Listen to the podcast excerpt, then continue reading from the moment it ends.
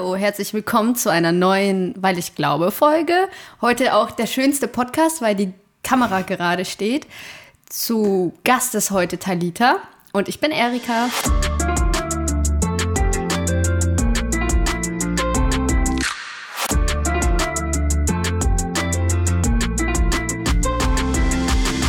Hallo Talita, schön, dass du da bist. Hallo Erika. Wir haben heute auch eine Special-Folge, ähm, weil wir sind das letzte Mal in dieser Location. Vielleicht seht ihr noch im Hintergrund die Umzugskartons, I don't know. Aber wir wissen auch nicht genau, wohin wir umziehen. Also wenn ihr irgendwelche Spots wisst in Halle, let us know.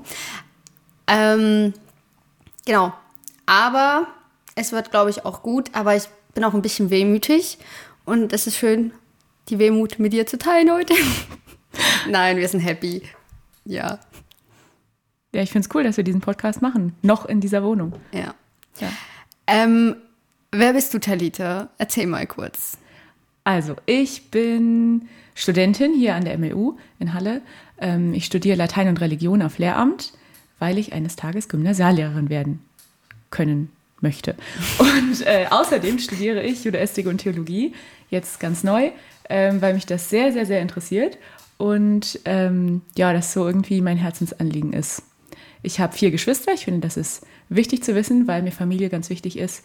Ich ähm, liebe meine Geschwister. Ich mache gerne Sachen mit ihnen. Ähm, ich komme aus Fulda und da äh, fahre ich auch oft hin, um mit denen Zeit zu verbringen, mit meiner ganzen Familie.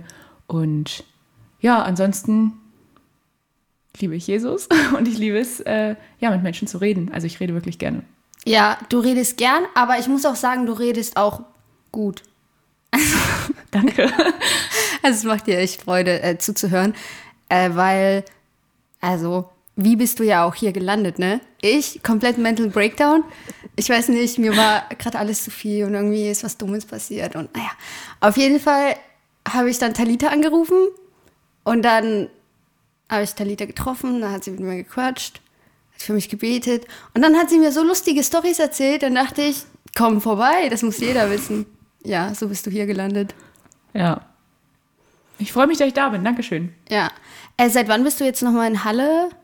Ach, das ist eine gute Frage. Also, ich bin das erste Mal nach Halle gekommen in 2015. Da habe ich begonnen, Latein und Religion auf Lehramt zu Wie studieren. alt warst du da? Ähm, warte mal. 18. Und wie alt bist du jetzt? Okay, ich kann Jetzt bin ich abbrechen. 25. also ich bin, ich habe mit 17 Abitur gemacht. Danach war ich mit Jugend mit einer Mission ein Jahr. Dann war ich äh, mit 18, also in 2015 bin ich nach Halle gekommen. Da habe ich begonnen zu studieren, habe zwei Jahre studiert und dann ähm, habe ich ein Jahr pausiert, weil ich nach Israel gegangen bin. Und dann bin ich wiedergekommen in 2018 und seitdem studiere ich hier, aber ich war zwischendurch auch immer wieder weg. Dann kam Corona, dann war ich mal ganz in Israel, dann war ich wieder in Fulda und jetzt bin ich wieder in Halle und jetzt studiere ich ja wieder hier. Also ich bin dreimal nach Halle gekommen. 2015, 2018 und 2021. Ah, mir ist gerade noch was eingefallen, was uns verbindet. Annelien? Ja, also nicht, nicht, nicht konkret, also Annelien auch, aber ich lebe jetzt in deinem alten WG-Zimmer. Genau. Ja, Und Annelien ist die Mitbewohnerin. ja. Ja. Das, das Ja, wie fühlst du dich eigentlich in meinem Zimmer? Ich mal kurz zwischenfragen darf. Gut, Ja. aber nein, okay. Die Wände sind halt, weißt du, die sind Pappe. Und gestern ist mir einfach mein Handy aus der Hand gefallen, Leute, in meinem eigenen Zimmer und ich hatte ein schlechtes Gewissen, weil ich so laut bin. Es ist schon ein trauriges Dasein, muss man schon sagen. Also, Man hört halt alles, das ist wahr. ja, und ich dachte, Ja. oh, ich bin so laut. Ja, ist halt so. Ja, da kann man nichts ändern. Aber ich habe heute ein neues WG-Casting. Ah, Ja. ja, stimmt, du musst ja jetzt ausziehen. Ja. Ja. Jetzt habe ich alles erzählt von mir. Ich, jetzt wisst ihr alles. Jetzt wisst ihr alles Aber ich, ich muss ja auch Connection mit euch aufbauen. Ähm, wurde mir aus dem Off gesagt. Ihr müsst mich ja auch kennenlernen. Hiermit ist das jetzt abgehakt, glaube ich, oder? Nee, na, mal gucken. Ich werde Ähm, noch ein paar Fragen stellen, wirst noch sehen. Im Laufe des Gesprächs. Wie passiert es, dass man mit 17 Abitur macht? Also, erstens mal gibt es die wunderbare Regelung G8 in Hessen. Also, dass man nur noch acht Jahre Gymnasium hat. Und äh, zweitens war das so, äh, dass ich ein Jahr übersprungen habe. Das war in der Grundschule. Oh, was für ein Flex. Ja, also das war so. Ich habe, als meine Schwester, meine ältere Schwester in die Schule kam, äh, sie ist heute Grundschullehrerin, wollte sie schon immer werden. Sie hat also begonnen, all das, was sie in der Grundschule lernt, mir beizubringen. Und dann habe ich schon im Kindergarten lesen gekonnt. Und dann kam ich in die Schule und dann war irgendwie alles langweilig, weil ich schon alles konnte. Und dann sagte meine Klassenlehrerin nach dem ersten Schuljahr, okay, eigentlich müsstest du überspringen. Und dann haben meine Eltern so überlegt und dann haben sie gesagt, okay. Und dann bin ich ähm, von der ersten direkt in die dritte Klasse. Deswegen bin ich dann immer ein Jahr jünger als die anderen gewesen. Ähm, zum Glück haben sie sich dann dagegen entschieden, dass ich nochmal überspringe, weil das auch vorgeschlagen wurde. Ja, ja, deine Schwester, ich, ich glaube, du bist einfach hochbegabt oder so. Und du sagst so. Ich glaube, ich habe eine richtig coole Schwester gehabt, die mir das richtig gut beigebracht hat. Und äh, ich glaube dir keine Wort. okay, ich glaube auch, dass ich ziemlich schlau bin, aber das hat, also, aber es ist nicht alles, weißt du, weil in der Schule geht es um sehr viel mehr als nur Intelligenz oder Wissen oder irgendwie gute Noten zu haben, sondern man lernt ja auch irgendwie fürs Leben, man lernt im Leben klarzukommen und äh, man kann nicht einfach immer Leute mit einem Alter in eine Klasse stecken und dann plötzlich jemanden, der zwei Jahre jünger ist. Das, mhm, ja. Man merkt den Unterschied, beziehungsweise ich habe mich halt angepasst. Ich bin dann immer so, habe mich so älter verhalten. Ähm, aber guck mal, als ich war 14, da waren Leute aus meiner Klasse 16. Dann haben die Alkohol getrunken und so. Und für mich war das so, hä? Wollen wir das? Also ich wollte das nicht. Dann waren die 18. Erstmal erst Barbie spielen gehen. naja, Barbies mochte ich nicht. Ähm, Was mochtest du? Ähm, so Puzzles und irgendwelche Spiele mit meinen Geschwistern oder auch alleine, weil die wollten nicht mit mir spielen, das ist ein bisschen traurig.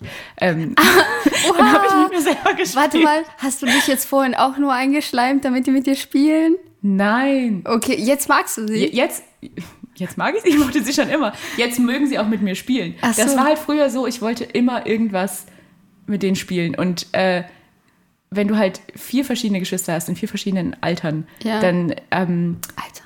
Altersstufen, ja. dann äh, wollen die nicht unbedingt immer das spielen, was ich will.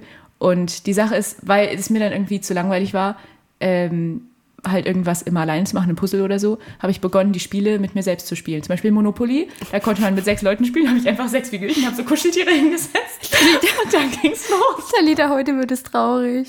Nee, das klingt jetzt richtig traurig, aber ja. ich fand das richtig cool. Das war so spannend, weil man musste sein Gehirn die ganze Zeit neu äh, so denken, dass man halt nichts vergisst, wer was eigentlich, also ich habe immer aus deren Perspektive gespielt. Was würde derjenige jetzt am liebsten setzen? Was äh, würde er am liebsten kaufen oder verkaufen? Weil sonst könnte ich ja cheaten. Und dann würde ich ja so machen, dass ich gewinne. Nein, ich habe immer aus deren Perspektive gespielt. Und das war gar nicht so leicht. Auch mit Kartenspielen, wenn du die Karten der anderen kanntest, aber gedacht hast, okay, stell dir vor, du wüsstest nicht, was würdest du legen? Und dann bin ich immer so grei umgegangen und habe gespielt. Ähm, ja. Ich glaube, das ist, gehört zu den süßesten Stories, die ich je gehört habe. Aber auch ein bisschen traurig. Aber ich meine, wenn traurig, du so schlau warst, ne, dann hat dich das halt glücklich gemacht. Ja, es hat mich wirklich glücklich gemacht. Und ähm, ja, deine Ursprungsfrage war ja, warum ich mit 17 Abitur gemacht habe. Ja. Also, weil ich ja halt, ich schweife immer ein bisschen ab vom Thema, weil ich also eine Klasse übersprungen habe, aber dann zum Glück nicht noch eine. Ja. Und das Problem war halt, ne, ich habe, also ich war 17, als ich Abitur gemacht habe, andere waren da schon 19.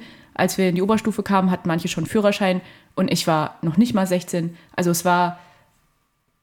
Wie, viel, wie hast du dich da gefühlt? Also, wie ist das so? Ähm, auf der einen Seite sagen alle Leute, boah, du bist ja schlau. Und auf der anderen Seite denkt man sich so, und toll, was nützt mir das?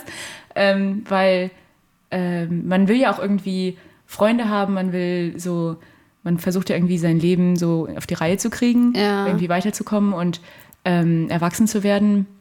Und ich glaube, dass ich, ich hatte eine sehr behütete, wunderbare Kindheit. Ich habe eine wunderbare Familie, Eltern, die sich ganz liebevoll um mich gekümmert haben und wunderbare Geschwister. Und trotzdem glaube ich, dass man auch zu schnell erwachsen werden kann, mhm. wenn einem so ein Jahr genommen wird. Aber ich dachte immer, cool, dass mir ein Jahr in der Schule genommen wird, weil Schule ist ja doof. ähm, dann habe ich ein Jahr länger, was ich dann noch in meinem Leben machen möchte. Weil dann kann ich ja schneller die Schule beenden und dann kann ich schneller etwas machen, äh, was ich wirklich will. Mhm. Und äh, ja, von daher, das war okay. Aber es war manchmal schon ein bisschen schwierig, wenn die anderen Leute älter waren als ich. Ähm, weil ich nie Gleichaltrige hatte. Ich war immer die Jüngste und egal was war, also das hat man, darauf haben die Leute entweder keine Rücksicht genommen und dann habe ich mich so verloren gefühlt oder sie haben sehr darauf Rücksicht genommen, dann dachte ich, ja toll, das ist irgendwie, ja komisch, weil ich war so, man beginnt ja dann auch irgendwie älter zu werden oder älter zu wirken. Witzigerweise sagen die Leute heute immer, wenn sie mich sehen, dass sie mich älter schätzen. Also schon damals, ne, in meiner Jugend auch. Und dann dachte ich, entweder sehe ich so alt aus, weil ich so strapaziert bin vom gestressten Leben, Oh. oder ich sehe so alt aus, weil äh, ich mich halt so verhalte wie die älteren Leute. Aber es ist jetzt nicht so, dass ich, also ich meine, ein Jahr ist jetzt auch nicht so viel. Ja. Ist schon okay. Aber ich finde es trotzdem spannend, wie wenig paar Monate und ein Jahr ähm, Hm. in dem Alter ausmachen. Weil ich fühlte mich, also ich habe dann im Oktober Geburtstag gehabt und war quasi eine der Älteren, weil ich war dann ja nach zwei Monaten dann sieben geworden. Und andere sind erst im Juni sieben geworden zum Beispiel. Ja. Und ich fühlte mich schon so wie die Erwachsenere, aber ich fand das sehr cool. Und ja, Ja, als Kind ist das cooler, wenn man älter ist, weil dann Ja. ist man ja schon zwölf oder Ja. schon 13 oder schon wie auch immer. Und dann irgendwann äh, wechselt das und dann will man nicht mehr schon so und so alt sein, dann will man hat sich so ganz unter uns, ähm, hat sich das schon bei dir gewechselt? Ähm, naja, vielleicht ist gerade so in dieser Wechselphase. Ja. Also ich finde es gerade nicht so schlimm, ob ich jetzt 24 oder 26 bin, ist noch okay. Ja. Okay. Aber ich sag mal so, ne, wenn du halt später dann 30, 40, 50 bist und die Leute schätzen dich jünger, dann sagst du, ach, das finde ich ja schön. Irgendwie, weil man es cool findet. Mhm. Aber meine. Mama hat mir erzählt, als sie 18 wurde, war die dann so kurz geschockt, oh, Schrott, ich, also ich bin ja 18, dann dachte sie, krass, wie schnell die Zeit vergeht. Und dann hat sie sich mit 18 vorgenommen, nie mehr so dieses Alter zum Thema zu machen und sich so zu Mhm. erschrecken oder sich zu wundern, dass man älter wird. Ist auch spannend. Ja, ich finde, also wenn du nur daran denkst, wie alt du jetzt bist oder sein wirst und was du alles nicht gemacht hast, was du verpasst hast oder was du noch machen wolltest oder wie schön es damals war, dann lebt man so passiv, so zurückgelehnt, immer in die Vergangenheit schauend. Aber ähm, ich glaube, wenn man sich immer nur überlegt, was man jetzt gerade gerne machen möchte oder was noch kommen wird, dann ist man eher aktiv. Also man darf auch nicht in das andere Extrem verfallen und nur denken, ja später, dann, wenn ich endlich fertig bin mit dem und dem und dem, weiß ich nicht, mit der Schule und dann mit dem Studium und dann mit, weiß nicht, wenn ich endlich geheiratet habe, wenn ich endlich Kinder habe, wenn die Kinder endlich aus dem Haus sind, wenn ich endlich in Rente bin. Wenn man immer nur so lebt, dann ist man auch nicht glücklich. Aber wenn man weiß, dass man das, was man gerade tut, genau das Richtige ist, dann ist eigentlich egal, wie alt man ist, weil man weiß, dass es das Richtige ist. Und dann freut man sich, dass man es genießen darf. Aber apropos wegen Alter und so, Mhm. ich habe ja dann 13 Jahre gemacht, ähm, Schule und hatte im Oktober Geburtstag. Und Mhm. dann bin ich gerade in die Uni gekommen, als ich 20 war.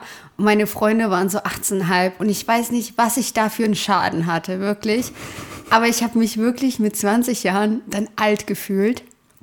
Und dann, Wow. das, und, dann, und wirklich, also mein, meine Clique kann, kann das bestätigen. Und dann habe ich denen das immer so gesagt und die haben mir gesagt, nein, du bist doch nicht alt. Ich so, doch, doch.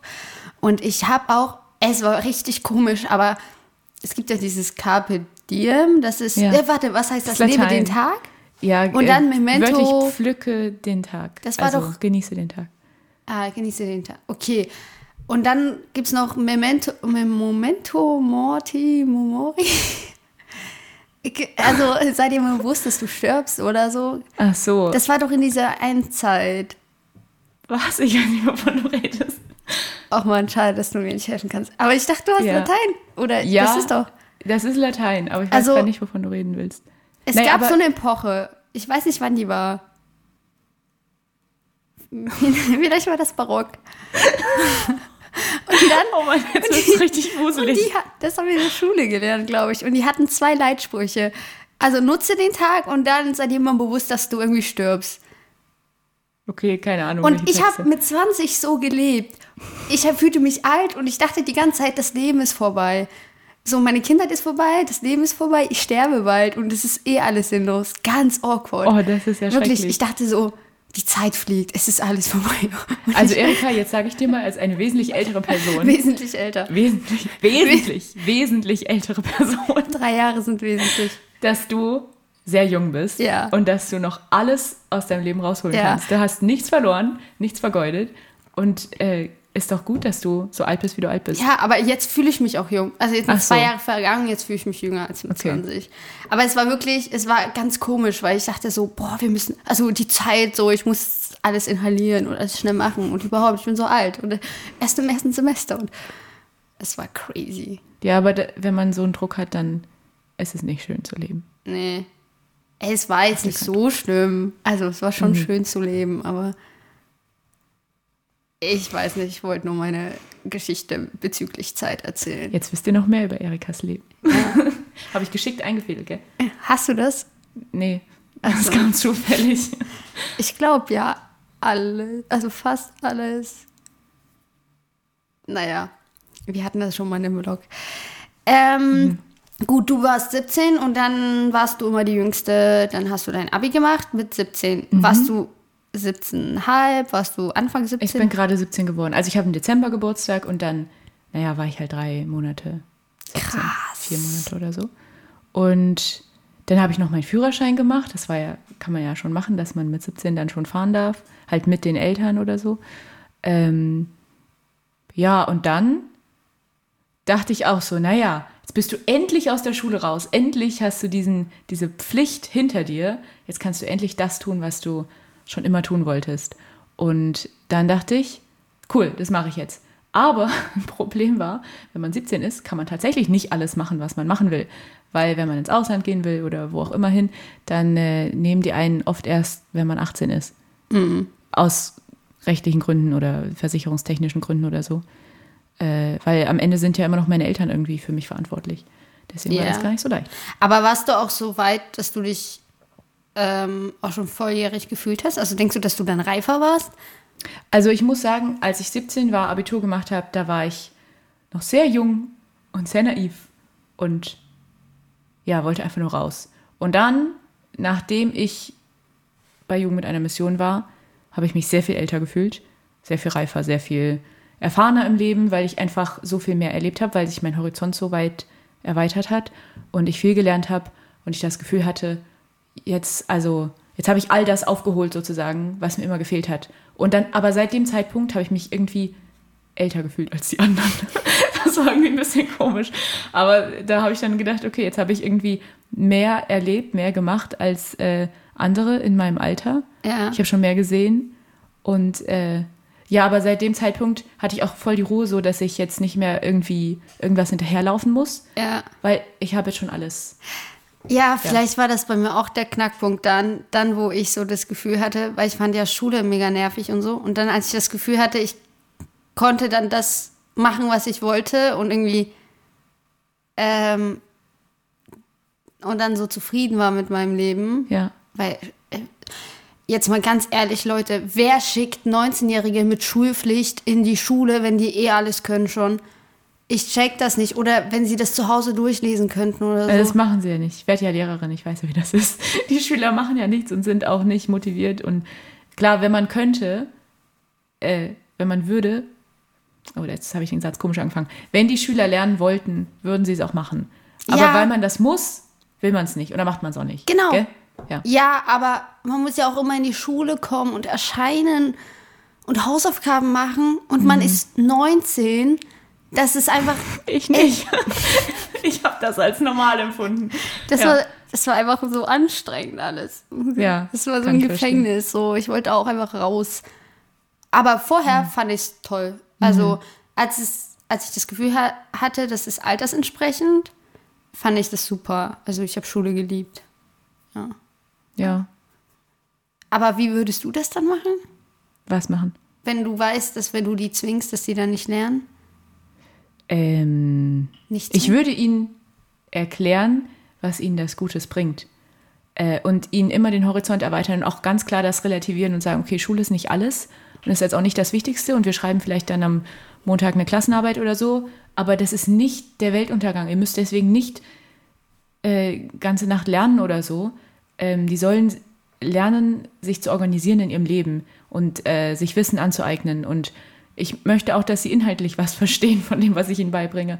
Aber es muss immer alles in einem, also relativiert werden, also in einem richtigen Kontext gesehen werden. Denn man kann ja manchmal so richtig fokussiert lernen oder fokussiert sein auf eine Sache und dann vergisst man alles andere rundherum. Wenn man nur eine Mathearbeit hat, dann weiß man, oh, diese Mathearbeit und dann vergisst man alles andere oder man äh, hat schon so viel in seinem Leben gesehen, dass man sagt, die Mathearbeit ist nicht wichtig und lernt gar nicht dafür und das ist auch nicht gut. Deswegen, ich wünsche mir, dass meine Schüler eine ähm, gesunde Sichtweise haben auf die Schule und was das mit ihrem Leben zu tun hat. Dass sie die Schule als produktiven Lernort sehen, wo sie was mitnehmen können, aber dass sie das nicht als den Ernst des Lebens, das Wichtigste im Leben ansehen. Weil das ist es halt nicht, ne? Irgendwann ist vorbei und dann fragt auch keiner mehr danach, und was hast du in der siebten Klasse, in der dritten Klassenarbeit in Mathe geschrieben? Ist doch vollkommen egal. Ja. Am Ende zählt noch nicht mal deine Abiturnote oder so. Ja. Also klar, wenn du jetzt irgendwie Medizin studieren willst oder so, dann zählt sie, aber ja, man kann auch nach Budapest gehen. ja. Oder, oder, oder, guck mal, mein Abitur war jetzt nicht 1-0 und ich habe trotzdem Medizinstudienplatz bekommen und wollte es trotzdem, wollte es dann aber nicht mehr. Das heißt, das, was ich jetzt mache, gar du es? Da ich nicht Medizin studiert habe? Mhm. Nee, weil ich weiß, dass das Richtige war. Okay. Ja. Aber ich wollte das meine ganze Kindheit. Ich muss noch eine witzige Anekdote erzählen. Also, wenn man ein Kind ist, dann kriegt man diese Freundebücher von seinen Freunden. Ja, ne? Da ja, kann man sowas reinschreiben, so ein Bildchen und ähm, verschiedene Sachen, so seine Lieblingsfarbe und all solche Sachen. Und dann steht da immer, wenn ich groß bin, will ich das und das werden. Also mein Berufswunsch. Und ich habe hingeschrieben, Krankenschwester und Missionarin. Weil ich wollte, schon im Kindergarten, ähm, ich wollte Menschen helfen. Ich dachte, das machen Krankenschwestern. Und äh, ich wollte ihnen von Jesus erzählen, weil das war mir vollkommen klar, das war das Wichtigste. Wie alt warst du da? Ja, im Kindergarten halt drei, vier, fünf Jahre. Mit Kindergarten. Na, seit ich denken kann, wollte ich Missionarin werden. Das, ich weiß nicht, wir hatten zu Hause so von Reinhard Bonke und so, ähm, so Plakate oder, weißt du, ich konnte halt schon im Kindergarten lesen. Also fing ich an, alles zu lesen, was so in der, zu Hause bei uns in der Wohnung rumstanden. Da waren halt irgendwelche Bibelverse an der Wand und so. Und dann war da Reinhard Bonke und der hat vor, weiß nicht wie vielen Millionen Leuten geredet. Und äh, dann war da der Bibelvers, Johannes 3, Vers 16. So sehr hat Gott die Welt geliebt, dass er seinen einzigen Sohn für sie hingab, damit jeder, der an ihn glaubt, nicht verloren geht, sondern ein ewiges Leben hat. Und das stand so da und der Reinhard Bonke mit seinem Mikrofon und äh, so viele Millionen Leute vor ihm und er hat ihnen das erzählt und dann stand unten drunter und Leute wurden geheilt und das und das passiert und so und die Leute haben Jesus gefunden und jetzt sind die alle glücklich und dann dachte ich, ja, das ist, das muss irgendwie der Sinn des Lebens sein, den Leuten von Jesus zu erzählen.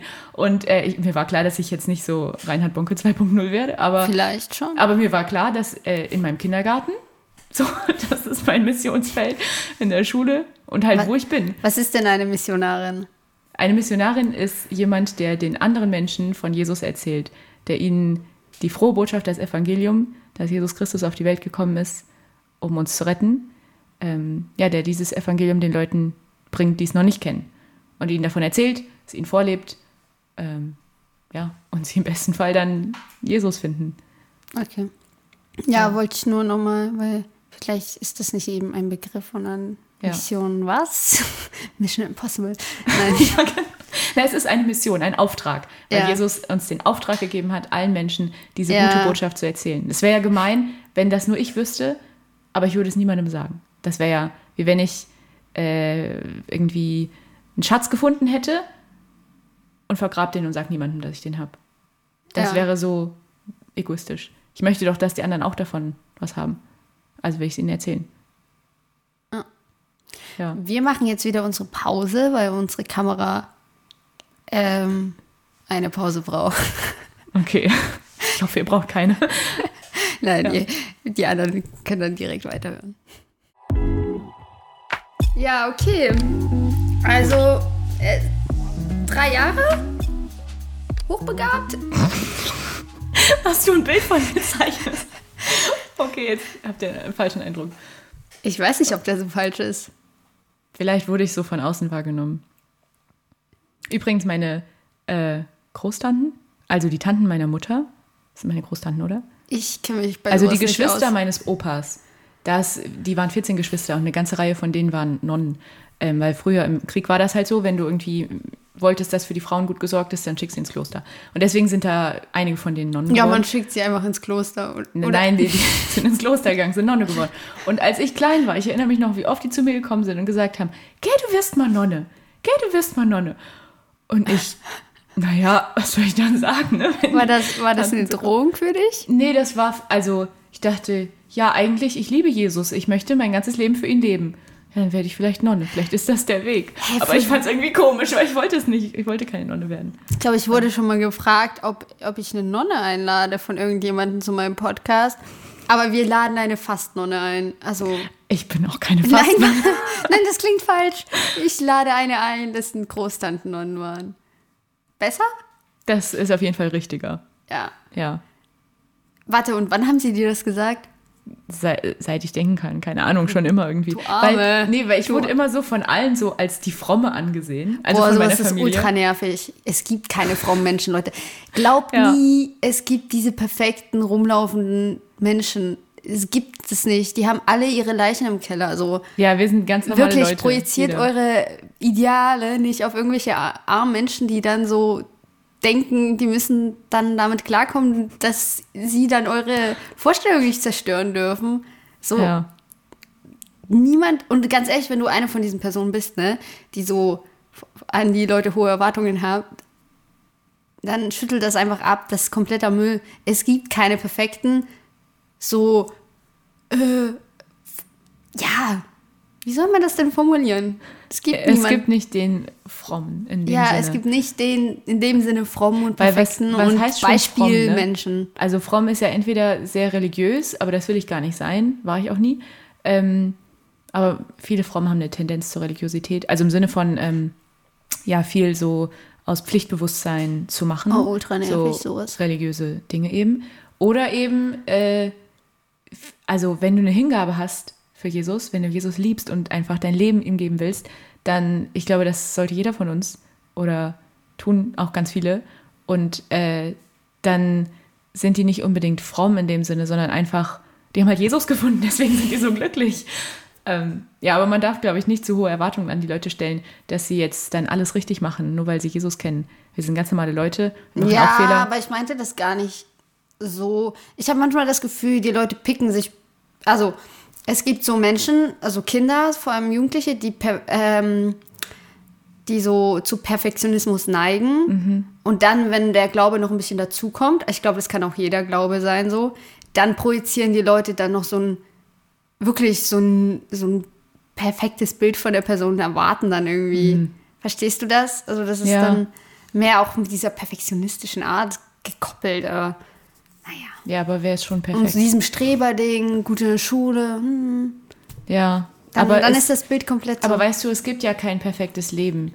Also nicht das perfekte Leben so von der Geburt bis zum Tod, wo man sagt, ah, das ist, so muss es sein. Weil es geht eben im Leben nicht darum, dass man am Ende immer sagen kann, ah, ich habe alles sehr gut abgeschlossen, sondern die Frage ist auch, wie ich das gemacht habe.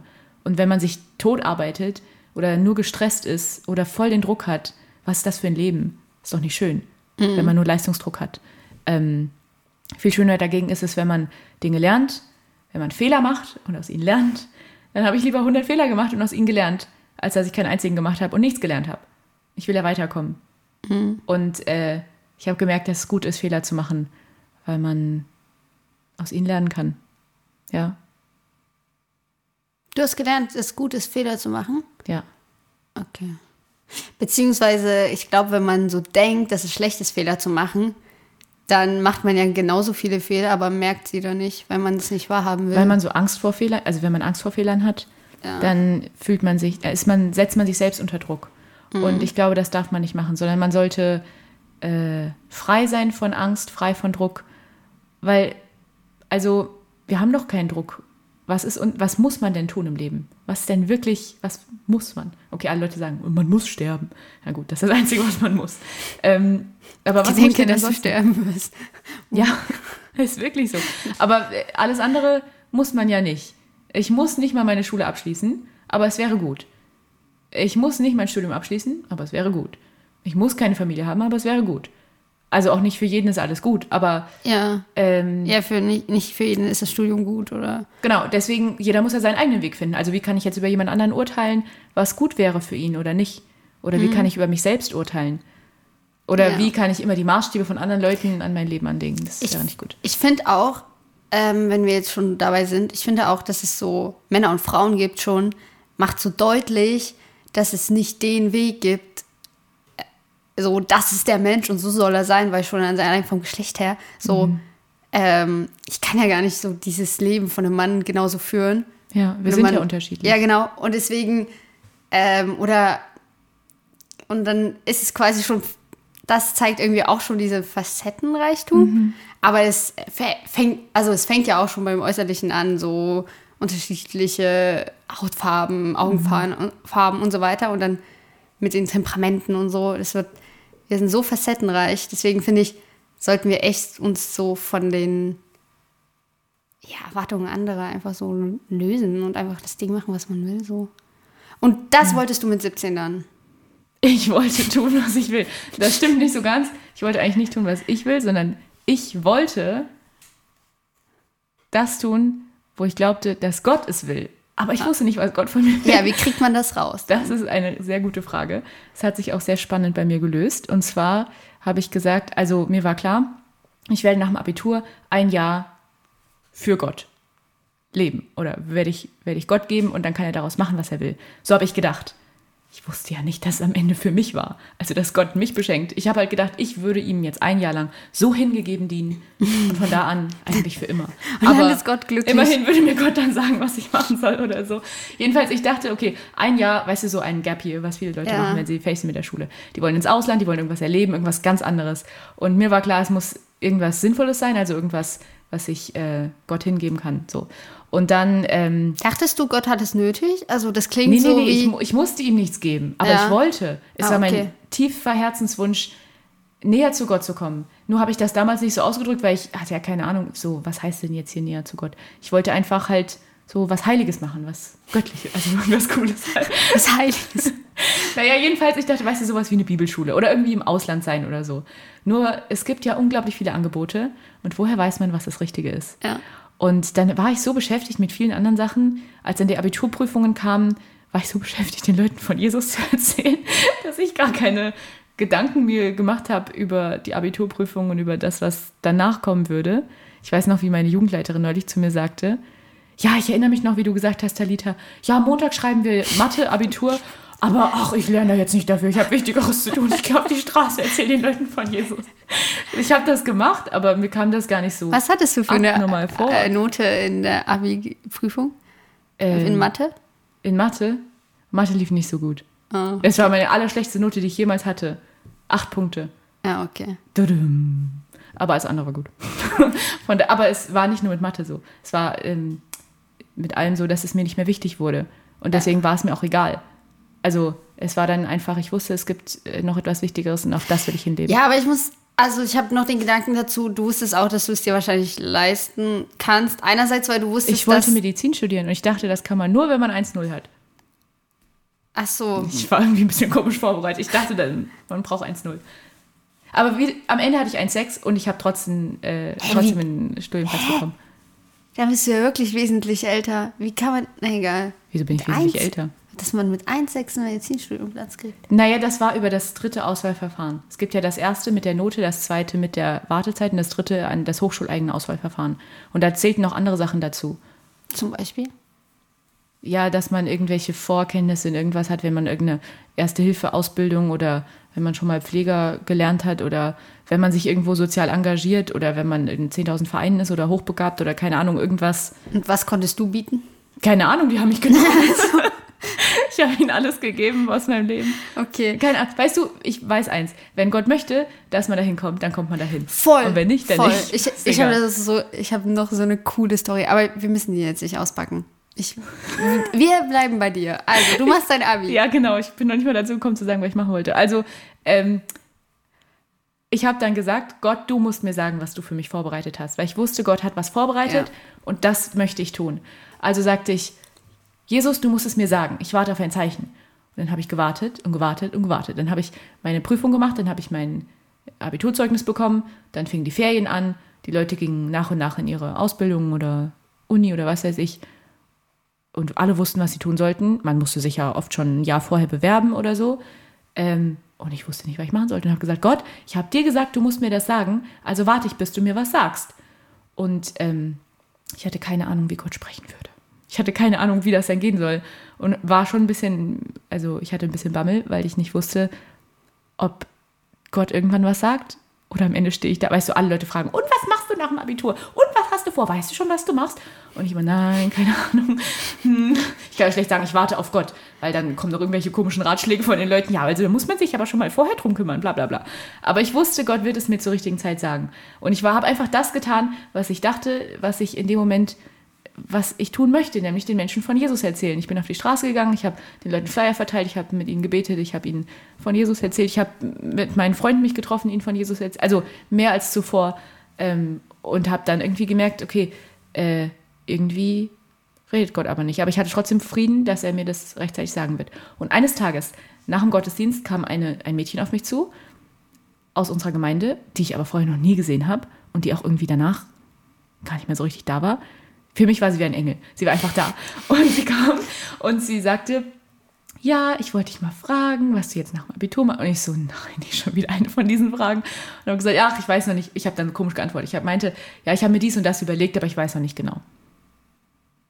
Und wollte, dass sie nicht weiterfragt. Dann meinte sie, also okay, also ich habe ähm, das Gefühl, den Eindruck von Gott bekommen, ich sollte jetzt sagen, dass äh, ich bei Jugend mit einer Mission war, damals nach dem Abitur.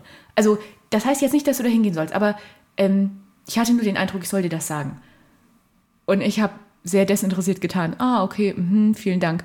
Aber in Wirklichkeit wusste ich in dem Moment, das war's. Das war die Antwort von Gott. Gott will, dass ich zu Jugend mit einer Mission gehe. Ich habe sie ein bisschen gefragt, was das ist und so. Und dann habe ich mich im Internet informiert und die Homepage war so ansprechend. Da waren Leute, die hatten Feuer, die wollten was erleben, die wollten raus in die Welt und irgendwie was erleben in der Welt. Und gleichzeitig waren das Menschen, die Gott kennenlernen wollten. Und ich dachte, ja, das ist doch cool. Ich äh, lerne da mehr von Gott. Und ich gehe raus in die Welt. Und dann bin ich da hingegangen. Also ich habe mich da angemeldet, witzigerweise, in, bei Jungen mit einer Mission Herrnhut, begann eine Jüngerschaftsschule, die ich dann gemacht habe, äh, Mitte September. Und es war Anfang September, als dieses Mädchen zu mir kam. Und in Deutschland ist das ja so, man muss immer alles sehr gut vorbereiten und weiß schon immer zwei Jahre vorher, was man als nächstes tut. Und äh, dann dachte ich, ja, die nehmen mich bestimmt gar nicht mehr. Aber ich habe mich da irgendwie so angemeldet oder beworben. Ich wusste gar nicht so richtig, ist das jetzt eine Bewerbung oder eine Anmeldung? Und dann kam kurz darauf eine E-Mail, ja, schön, dass du dabei bist. Und dachte ich, hey, wie, jetzt bin ich dabei? Also ich konnte mich einfach zwei Wochen vorher anmelden. Dann bin ich nach Herrnhut gefahren und habe dann erst im Laufe der Zeit gecheckt, ah, das ist eine Missionsorganisation deren Ziel ist es, den Menschen von Jesus zu erzählen, auf der ganzen Welt. Ich wusste das nicht. Ich dachte, das wäre halt, keine Ahnung. Ich wusste, ich hatte mir keine Vorstellung gemacht, was es ist. Ich dachte nur, cool, da kann man ins Ausland gehen und auch ein bisschen in Deutschland noch bleiben. Und naja, so war es dann, dass ich ähm, also bei, die, bei dieser Jüngerschaftsschule drei Monate in Deutschland, in Herrnhut war. So, das ist keine Bibelschule, aber man lernt unglaublich viel man hat irgendwie die, gefühlt die ganze Bibel gelesen und äh, ganz viel darüber gelernt und von, dem, von Lebenserfahrungen von Menschen gelernt. Wir hatten jede Woche ein neues Thema. Äh, in einer Woche war es die Stimme Gottes hören. Ich dachte, endlich erklärt mir das jemand eine ganze Woche lang. Und danach habe ich mich wie so ein Profi gefühlt, weil ich dachte, hey, es ist so leicht. Es ist doch, also die Leute machen immer so ein riesen Ding daraus. Wie kann man Gottes Stimme hören? Ja, vielleicht muss ich mich konzentrieren und hinsetzen äh, und so. Nein, das ist ganz einfach. Gott ist unser Vater, er redet gern mit uns. Also hör zu und und glaube, dass es Gottes Stimme ist. Und äh, es ist wirklich, ja, sehr cool. Und ich habe also ganz viel gelernt. Ähm, da war ich also jede Woche ein anderes Thema.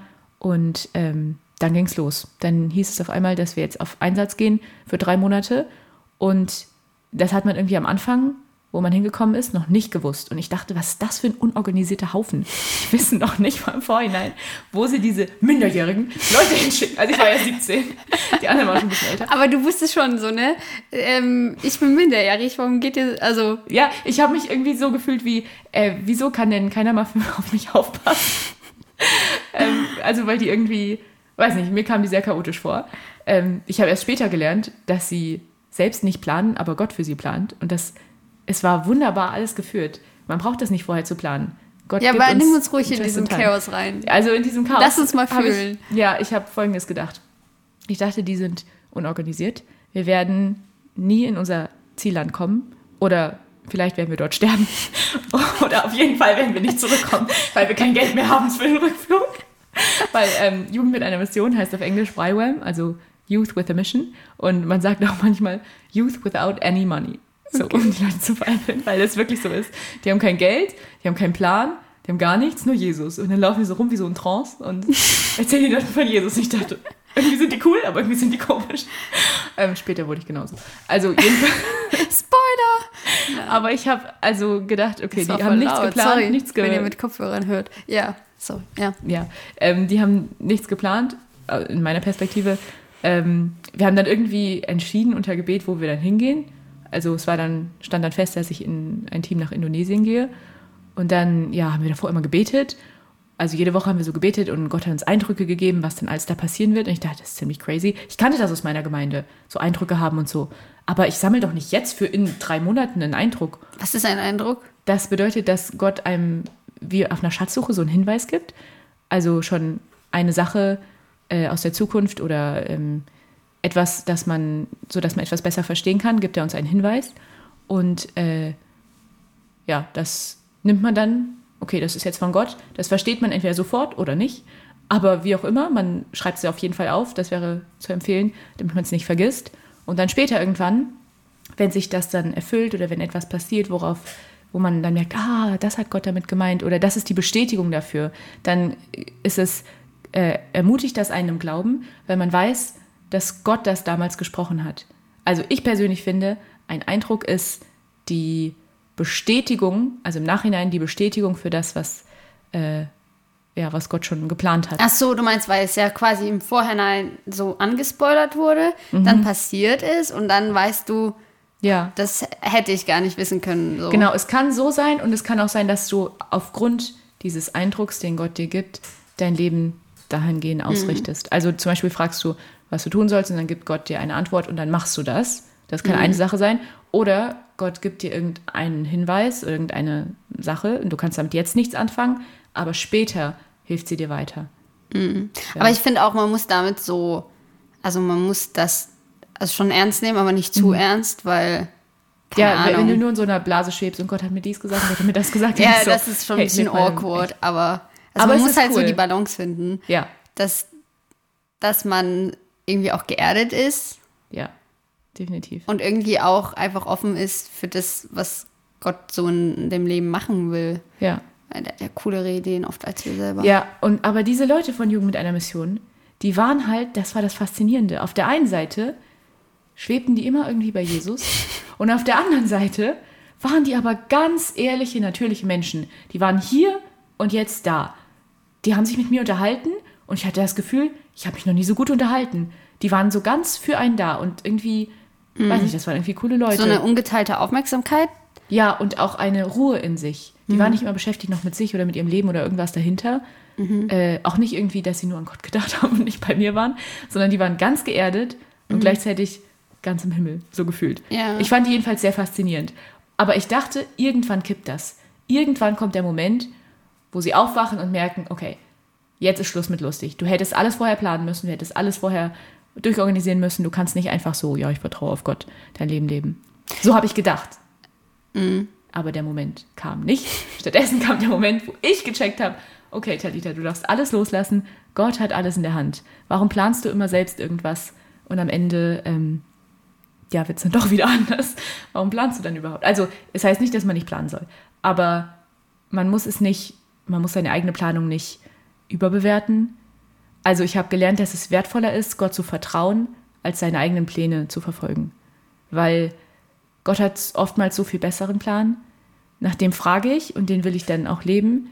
Aber in all dem, weißt du, ich wache heute Morgen auf und denke mir, so und so wird mein Tag. Und am Abend denke ich mir, okay, er war ganz anders. Aber er war auch gut, weil ich ihn Gott hingelegt habe. Wenn ich aber an meinem Plan festhalte, merke ich, ach, das klappt nicht und das klappt nicht. Und bin ich ganz unglücklich den ganzen Tag.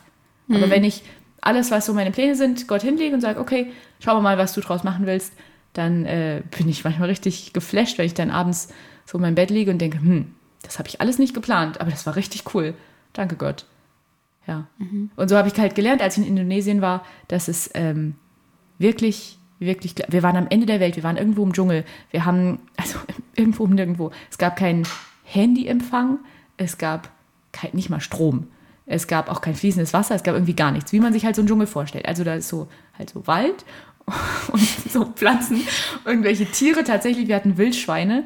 Ähm, Es gibt Oha, ich kenne mich Es gar nicht aus. Wildschweine. Es gibt Wildschweine im Dschungel in Und es ist, Indonesien. es ist so unglaublich gruselig, wenn du nämlich nachts aufs Klo gehen willst. Also, die haben so Hütten, die sind auf so Stelzen. Jetzt weiß ich auch, warum auf Stelzen, damit die Tiere nicht reinlaufen.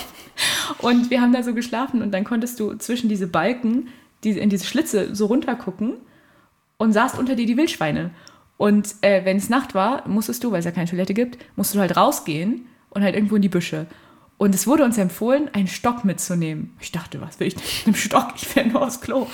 Und dann habe ich das einmal gemacht ohne Stock und danach nie wieder. Was Denn ist passiert?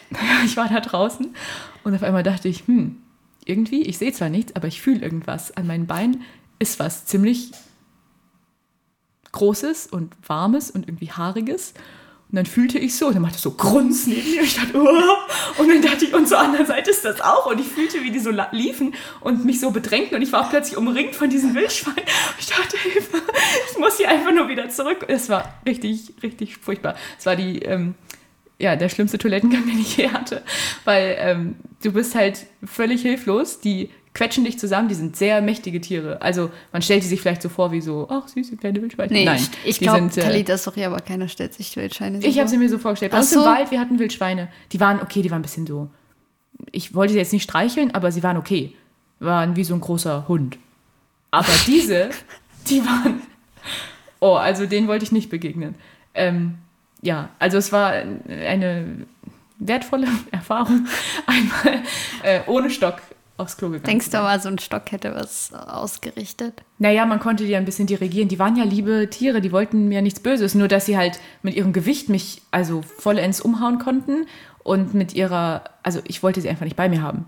So, und so konnte ich sie halt mit dem Stock, hätte ich sie wegdirigieren können. Aber ich habe es überlebt. Ich habe sowieso gedacht, Gott, wenn ich das hier überlebe, dann bist du wirklich groß. Wieso, was, was gab es noch so für Momente? Es gab oh, zum Beispiel an meinem 18. Geburtstag. Viele Leute haben einen schönen 18. Geburtstag. Ich war im Dschungel. Wir sind morgens, also wir sind erstmal um Mitternacht erst ins Bett, weil wir noch irgendwas gepackt haben. Ähm, aber sie haben nicht so hineingefeiert oder so. Es war so zwei Minuten vor Mitternacht oder so und wir waren einfach nur fix und fertig. Ich war froh, dass ich in meinem Bett lag. Ähm, und dann um 4 Uhr morgens sind wir aufgestanden.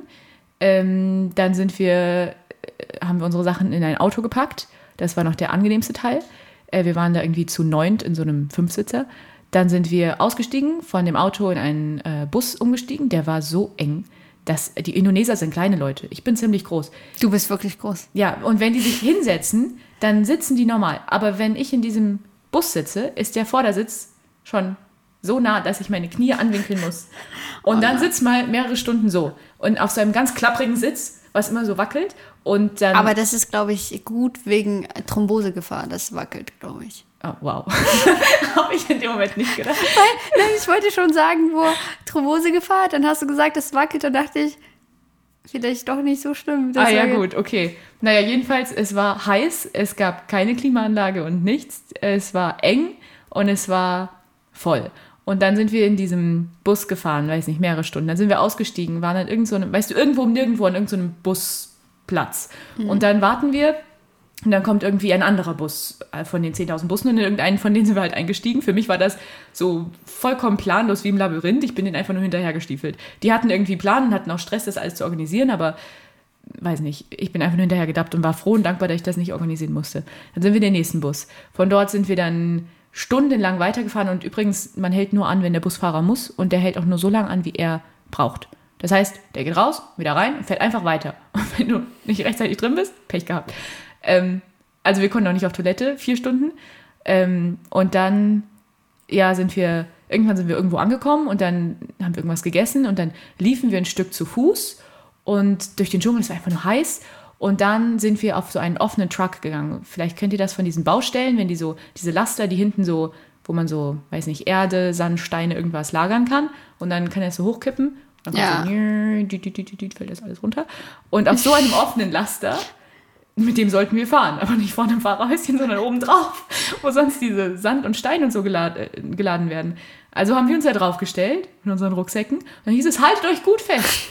Aber woran? aber- naja, an dieser, an dem, an außen halt. Okay. Da. Es, man stand so und hat sich so festgehalten und es waren halt Schlaglöcher von einem Meter. Wirklich. Ein Meter. Weil das war halt im Dschungel, da gibt es keine geteerte Straße und nichts. Du bist froh, dass da überhaupt ein Weg ist, den sie einfach nur, wo sie einfach nur die Bäume halt gefällt haben und sich Platz gemacht haben. Und dann, ähm, deswegen brauchst du so einen Truck, sonst kommst du nicht in den Dschungel. Weil Bus, kannst vergessen. Also der hatte Riesenräder und fuhr da über seine ein Meter hohen Schlaglöcher. Dementsprechend wurdest du auch zwei Meter hin und her geschleudert, musst du dich wirklich gut festhalten, sonst fällst du raus und das interessiert dich nicht, mehr weiter. Also, ähm, das war ein kleines Abenteuer und es war heiß. Es war sehr heiß. Die Sonne hat von oben geschienen und äh, ich habe Sonnencreme drauf gehabt und dann, weißt du, verläuft die so und du hast sowieso schon in dem schwülwarmen Klima immer das Gefühl, alles ist nass auf der Haut. Es war irgendwie schrecklich. Aber wir sind immer weiter und dann sind wir irgendwann abends, äh, dann mussten wir noch laufen, dann sind wir irgendwann auf Motorräder umgestiegen. Also es waren kein Motorrad, so ein äh, nee, Roller, keine Ahnung. So ein Dings halt, wo vorne einer sitzt und hinten hältst, setzt du dich dann noch mit dazu. Und wir sollten hinten die, ha die Hände behalten. Aber ich hatte solche Angst, dass ich runterfalle dass ich den vor mir umarmt habe, was in der Kultur gar nicht geht. Aber egal, das war egal, Hauptsache ich lebe. Ja, und dann, es, hat es dir dann gesagt? Oder? Nee, das, ich weiß nicht, das war okay. Ähm, ich bin dann angekommen, es war abends um sechs, es wurde dunkel, da mussten wir am Abend noch eine Predigt halten, irgendwo und irgendeinen Gottesdienst halten. Ich dachte so, ey. Was gibt's denn da für Gottesdienste? Oder warte, warte, warte, wir müssen noch mal Pause machen. Wir machen Pause und dann erzählst okay. du, was es da für Dschungelgottesdienste gibt. Wow. Okay. Hi. Erzähl mal, was ist dafür? Ähm also wir waren die Attraktion. Da, wo wir hingegangen sind, haben die Leute noch nie zuvor Menschen mit weißer Haut gesehen.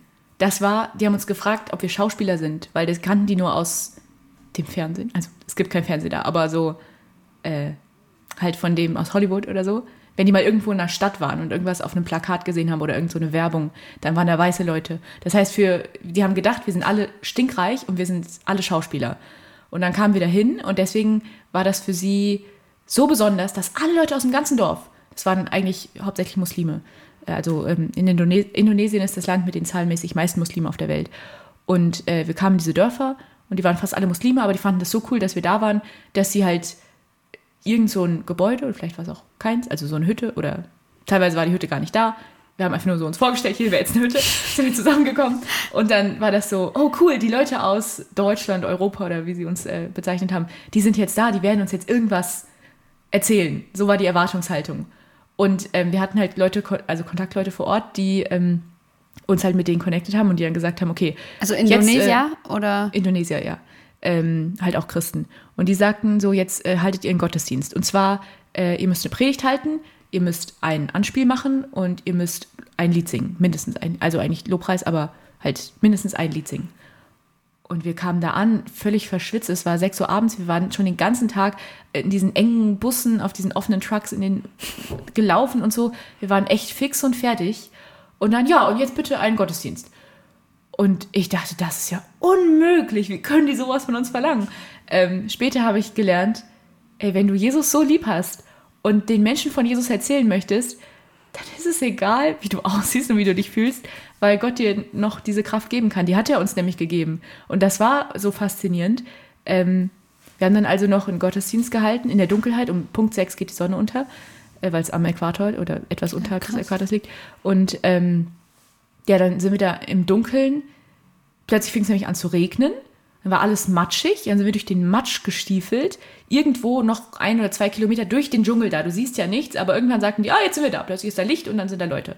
Und dann, äh, ja, fanden die dich alle cool. Alle wollten dich anfassen. Das fand ich auch ganz furchtbar. also, ja. Ähm, und dann ist man irgendwann in der Nacht wieder zurückgeschieben. Es war vielleicht 10 Uhr oder so.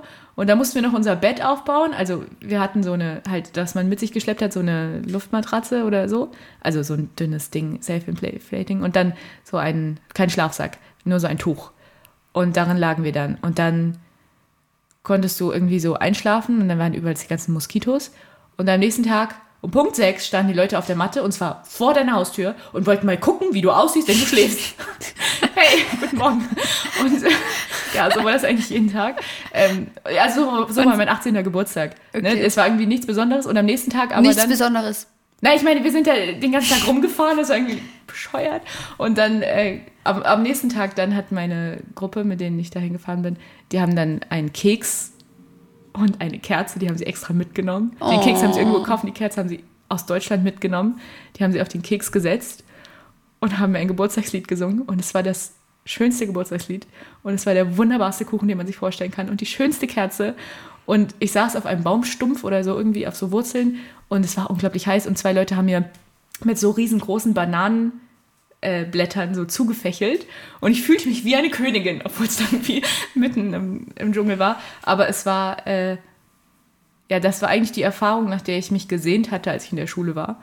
Nur, dass ich nicht wusste, dass man dass, dir mit Palmenblättern zuwedelt und das, tut dich wie eine Königin. Dass alles so furchtbar sein will, dass man am anderen Ende der Welt sitzt und das Gefühl hat, es ist schrecklich. Ich will eigentlich hier nicht mehr sein. So wie, ich bin ein Star, holt mich hier raus. Nur, dass man hier nicht rausgeholt werden möchte, sondern eigentlich äh, weitergehen will, weil man weiß, ich bin eigentlich genau am richtigen Ort und ich muss da jetzt durch, damit ich was lerne. Und äh, ja, das war. Warte, ich bin nicht ganz mitgekommen. Nach dieser Erfahrung hast du dich gesehen, dass es so ultra unangenehm ist? Nee, ich habe, also, ich habe mich danach gesehnt, dass ich rauskomme aus dieser Welt, die ich kenne. Ich wollte endlich so, dahin, ja. was ich noch nicht kannte. Ja. Und dann, okay, hatte ich das extrem erlebt, so nach dem Motto, reicht dir das, Talita? Ja. Ah, okay. aber seitdem, also es war schlimm, aber es war gleichzeitig der Beginn von der Bereitschaft, das jeden Tag neu auf mich zu nehmen.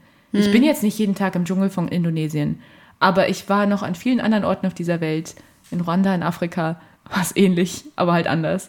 Ähm, auch in, im europäischen Raum kann man sein. In, in England warst du noch, ne? Ja, äh, okay, jetzt denkt man, England ist voll zivilisiert. Naja, das, was ich halt gemacht habe, war, ähm, dass ich, dass ich gesagt habe, ich gehe da nicht hin, so als jemand, der halt da seinen Urlaub verbringt oder irgendwie Freunde besucht und sich Städte anschaut, sondern mein Wille ist, den Menschen dort das Evangelium zu verkünden. Das heißt, hinzugehen und den Menschen einfach sie zu lieben, ihnen zu dienen, ihnen von Jesus zu erzählen. Und ähm, das alles in der Bereitschaft, dass Jesus mir zeigen kann, was er mit mir vorhat und ich stelle keine Ansprüche. Also nicht sowas wie, ich gehe aber nur, wenn ich ein gutes Bett unter mir habe. Oder ich gehe nur, wenn dort Leute sind, die mich freundlich aufnehmen. Oder wenn ich dann dort bin, dass ich dann rummeckere, oh, ich habe kein ordentliches Bett und das ist blöd und das Wetter ist bescheuert und so. Ähm, und mir ist heiß und ich habe keine Toilette und ich habe keine Dusche und weiß ich nicht, was man alles sich beschweren kann. Ja, voll ähm, die Beschwerden. Nee, ich finde, also für mich sind das richtig schlimme Sachen, aber ich habe gelernt, dass es Nein, nein, ich, ich, so. ich habe mich über, also ich habe ja gesagt, das ist voll krass, wenn du sagst, das erwartest du nicht, weil. Ja, weil ich habe gelernt, dass es, also du kannst auch ohne das alles sehr glücklich sein. Und trotzdem habe ich es sehr schätzen gelernt. Ich weiß noch, wie ich, als ich aus Indonesien zurückkam und dann war ich wieder bei meiner Familie und ich habe gesagt, boah, wir haben eine Dusche, da kommt von oben sauberes Wasser. Ich kann einfach so den Hahn da hinsetzen und dann kommt es einfach runter. Ich muss nicht irgendwie mit so einem Eimer das schöpfen, irgendwelches dreckiges Wasser aus dem Fluss, wo die Leute, also wo alles passiert, wo die Leute duschen, ihre, ihre Wäsche waschen, ihre Toilettengeschäfte verrichten, wo die Tiere hingehen, wo so irgendwelche Baumstämme so rumschwirren. Das war so brauner Matschfluss. Ähm, da musste man alles machen, Geschirr waschen auch und so. Und dann komme ich nach Deutschland und es war das total andere Extrem. Es kommt Trinkwasser aus einem Wasserhahn, oben so aus, dieser, aus diesem Duschkopf und du kannst einfach über dich laufen lassen. So duschst du. Und ich dachte, wow, ich bin so dankbar. Und ich, seitdem danke ich eigentlich Gott immer, wenn ich in eine Dusche gehe, sage ich, danke Gott, dass hier cooles, sauberes Wasser rauskommt. Weil ich das so schätzen gelernt habe. Es ist nicht so, dass es äh, mein Herz so verletzt hat, dass ich ähm, aus einem aus einer Enttäuschung oder einer, einer Angst heraus sage, oh, zum Glück habe ich das, sondern es kommt aus Dankbarkeit, weil ich gelernt habe, dass es auch anders geht und es gibt Menschen, die wohnen anders. Mhm. Und äh, ich habe aber gelernt, es ist cool, dass ich diese Sachen habe, aber ich will mich nicht davon abhängig machen, denn ich will auch ohne diese Sachen glücklich sein äh, und Gott lieben und nicht mich beschweren, sondern dankbar sein für alles. Und witzigerweise, wenn man mal was nicht hatte, ist man danach sehr dankbar dafür, aber man ist dann auch dankbar, wenn man es nicht hat, also wenn man es wieder nicht hat, weil man weiß, äh, dass es also nicht notwendig ist. Ne? Habe hab ich das komisch formuliert? Also wenn ich, als zum Beispiel dann in Afrika war später, ähm, da haben wir unser Patenkind besucht und ähm, sind da auch in irgendwelche Dörfer gefahren. Es hat, es waren wieder ähnlich enge, staubige, ganz vollgequetschte kleinen Autos äh, die irgendwo Matsch stecken blieben und es hat so gerückelt. Und ähm, ich fand, das war irgendwie okay. Es war einfach nicht schlimm, weil ich wusste, ich werde das überleben. Und darauf kommt es nicht darauf an, dass ich zu jedem Zeitpunkt mich wohlfühle, sondern es geht darum, ich mache das ja für ein Ziel. Ich fahre ja nur deswegen mit diesem Auto, weil ich ja irgendwo hin möchte, zu Menschen, die schon seit Tagen und Wochen auf mich gewartet haben, dass ich sie sehen kann und dass wir ja, Zeit miteinander verbringen können. Ähm, ja, dass wir einander segnen können. Also es war, weißt du, du lernst einfach alles schätzen und auch das, was dir vielleicht im ersten Augenblick nicht gefällt, ist für dich nicht mehr schlimm, weil du das halt auf ein Ziel hin tust. Mhm. Und weil du auf das siehst, was du erreichen wirst, was du da, wozu du das machst, deswegen ist es nicht mehr schlimm. Ja, und ich glaube, es baut sich ja auch so ein Vertrauen auf. Also, wenn du ein paar Mal erlebt hast, dass du ähm, fliegen kannst und dann wieder landen kannst. Also, und Gott sich auch um dich kümmert und ja. du jetzt nicht im Dschungel stirbst oder es gibt ja auch noch andere Beispiele, dann ähm, ich glaube, dann, dann lernt man das auch mehr, immer mehr ja. dieses Vertrauen, den Glauben. Ja, und man lernt auch ähm, eben wirklich die Kontrolle an Gott abzugeben. Also ich mache mir keine Sorgen mehr, weil ich weiß, dass Gott für mich sorgt. Ich, ähm, ich vertraue ihm, dass er alles gut geplant hat. Als ich nach England ging oder als ich nach Israel ging oder egal wo ich hinging, ich habe nur ein Flugticket gebucht und fertig. Also ich habe mich zwar informiert, was es dort noch gibt, aber es war nicht so, dass ich alles vorstrukturiert habe, sondern ich habe gesagt, Gott, ich will das tun, was du vorbereitet hast. Und ich vertraue dir, dass du mir zum richtigen Zeitpunkt sagst, was es ist. Und äh, ich habe auch schon mich vorher informiert und äh, mir Gedanken gemacht, aber ich habe das nicht bis ins Detail geplant. Es war nicht schlimm, dass ich am Flughafen ankam und keinen Plan hatte, wo ich hingehen würde. Dass der Typ von der Einreise, der dieser Zollbeamte oder so, ich weiß nicht, wie der heißt, ähm, dass der fragte, und wo werden Sie heute übernachten? Und ich sagte, keine Ahnung was machen Sie hier? Keine Ahnung. Und dann kommen Sie wieder zurück? Keine Ahnung. Okay, und dann und halt direkt. So. Und dann, äh, okay, ich weiß Sie, nicht, ob wir Ihnen das Visum geben. Sie sind ja. suspekt, wir schicken Sie zurück. Naja, aber weißt du, wenn Gott will, dass ich da in das Land komme, dann komme ich auch in jedes ja. Land rein. Ähm, ja, aber es ist echt befreiend, wenn man lernt, so zu leben, weil man äh, sich, sich selbst keinen Druck macht und weiß, Gott hat alles in der Hand. Und, aber der Fokus, ne, der liegt jetzt nicht darauf, Dinge zu organisieren, dass alles irgendwie klappt, sondern der Fokus liegt auf dem, was am Ende Wert hat, nämlich auf die Menschen, denen man begegnet, mhm. auf die Beziehungen, die man baut, auf die Sachen, die man bespricht, auf wie man mit Jesus lebt. Weil das so schön ist, mit Jesus zu leben, dass man gar nicht sich um diese ganzen Details kümmern möchte, sondern ähm, es ist cool, mit Gott die Details zu besprechen, aber es ist auch cool, wenn man weiß, okay, Gott sorgt für mich. Zum Beispiel, random Fact, ich ähm, überlege mir nie, was ich am nächsten Tag anziehen würde, weil ich mich nie entscheiden kann, was ich anziehen soll und weil ich kein Modemensch bin. Mir ist das eigentlich egal, Hauptsache ich habe irgendwas an mir. Ähm, aber ich denke mir für die anderen, damit die halt sehen, dass ich irgendwie schön aussehe, ähm, für die muss ich mich ja irgendwie anziehen. Aber dann weiß ich immer nicht, was ich anziehen soll.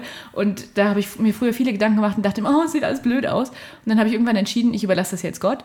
Und dann morgens, wenn ich vor dem Kleiderschrank stehe, sage ich, okay, Herr, was, soll's, was soll ich heute anziehen? Und dann sagt er mir was und dann denke ich, oh, coole Idee, darauf wäre ich nicht gekommen. Und dann ziehe ich das an. Und wenn es dann irgendwie, ja, irgendwie nicht passt oder nicht äh, praktisch ist oder so, denke ich mir, Gott hat sich schon was dabei gedacht und habe halt einfach die Ruhe, ne?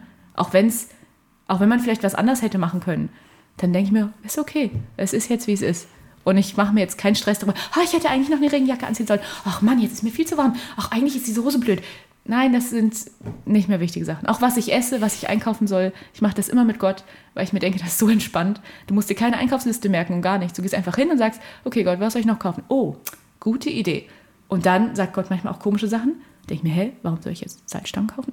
Okay, mache ich mal. Und dann packt man sie ein und dann später irgendwann, ah, zum Glück hat Gott mir damals gesagt, dass ich das und das kaufen soll, weil man es dann braucht.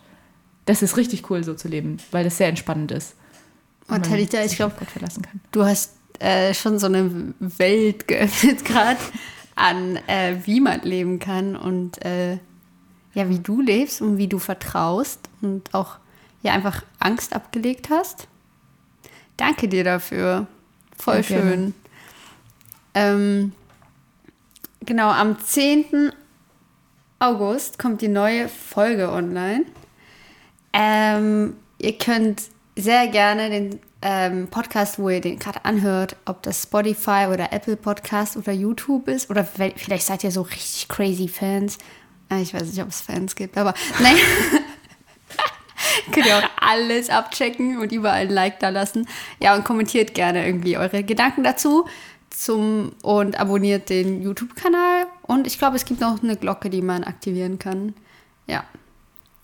Dann werden wir euch im Neu in der neuen Location am 10. August begrüßen. Tschüss. Cool. Bis dann.